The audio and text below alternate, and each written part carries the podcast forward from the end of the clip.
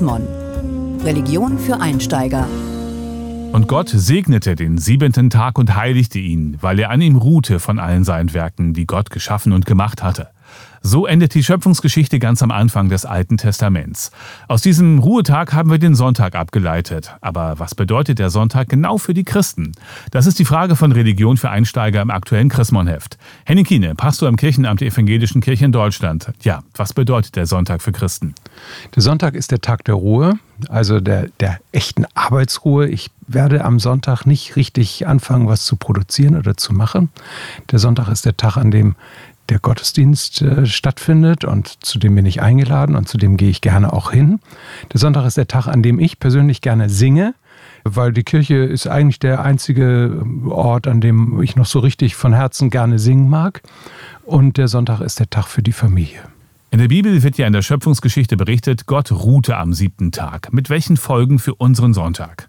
Nachdem Gott im ersten Buch Mose wird das erzählt, den Himmel und die Erde und den Menschen geschaffen hat, setzt er einen Ruhetag äh, an mit dem Gebot, an diesem Tag sollt auch ihr alle ruhen. Die gesamte Schöpfung soll, soll einmal ruhen. Das heißt, dass der Sonntag, der Tag, an dem ich nichts tun muss, der Tag ist, den Gott auch mit erschaffen hat. Das heißt, Gott verordnet nicht nur Aktivität, sondern Gott erlaubt, ja, ja er gebietet auch, dass ich mein Leben ruhen lasse. Und dieser Sieben-Tage-Rhythmus hat sich ja auch wirklich bewährt, dass äh, die Kraft für eine Arbeitswoche und die Kraft für einen Ruhetag. Nun ist ja bei Christen der Sonntag eigentlich der erste Tag der Woche. Wie passt das zusammen mit dem siebten Tag, an dem geruht werden soll? Der letzte und der erste Tag begegnen sich sozusagen. Martin Luther sagt, in der Erklärung der zehn Gebote leitet er den äh, Sonntag ganz äh, klar ab vom Sabbat, vom Ruhetag, den Gott erschaffen hat. Und wenn man dann aber noch mal ein bisschen weiter guckt, ist der Sonntag natürlich auch ein kleines Osterfest. Denn die christliche Gemeinde hat in den ersten Jahren, in denen sie bestanden hat, jeden Sonntag ein Osterfest gefeiert, die Auferstehung Jesu Christi und die Hoffnung auf die eigene Auferstehung. Und das passt natürlich zusammen. Ich bin passiv, ich muss einen Tag nicht arbeiten. Und das ist genau der Tag, an dem Gott mich aus dem Tod herausholt, in dem ich also gerettet werde. Äh, und so begegnen sich dann der Ruhetag von der Schöpfung, also der letzte Tag der Woche, der Schöpfungswoche und der erste Tag, an dem ich neu erschaffen werde, an diesem einen Tag, an dem Sabbat, an dem Sonntag. Wie kommt es denn, dass das heute fast ganz vergessen ist, dass der Sonntag der erste Wochentag ist, jedenfalls für Christen?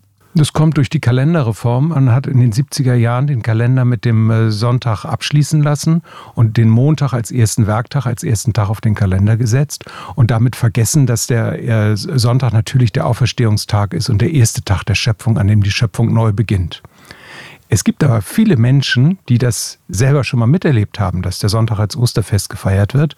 Wenn man zum Beispiel die Sommerzeit nutzt, um mal nach Thésée zu fahren, nach Burgund, äh, zu der ökumenischen äh, Bruder- und Schwesternschaft, dann kann man erleben, dass tatsächlich zwischen Freitag und Sonntag Woche für Woche der Karfreitag und der Ostersonntag mitgefeiert wird. Im ursprünglichsten Sinne jeder Sonntag ein Osterfest, ein erster Tag der Woche. Inzwischen ist es ja so bei uns, dass es mit der Sonntagsruhe nicht mehr so weit her ist. Viele müssen ja am Sonntag arbeiten. Also in der Diakonie zum Beispiel, in der Pflege ist es natürlich so, dass die Patientinnen und Patienten oder die, die gepflegt werden müssen, natürlich am Sonntag die Pflege auch bekommen, die sie bekommen sollen und dass sie natürlich auch ein äh, besonders gutes Essen und ein schönes Ambiente am Sonntag vorfinden sollen und dass eben auch in den Kliniken und natürlich in jeder Kirche auch ein Gottesdienst gefeiert wird.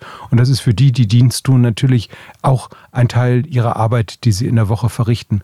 Aber es gibt so im, der, im kirchlichen Leben, auch im Pfarrhaus, auch in meinem eigenen Pfarrhaus, gab es immer einen Cut. Und der Schnitt ist dann am Sonntag spätestens um 12 Uhr gewesen. Dann wurde umgestellt von dem äh, Vorbereitung auf den Gottesdienst und die Nachbereitung. Und dann begann wirklich der Sonntag.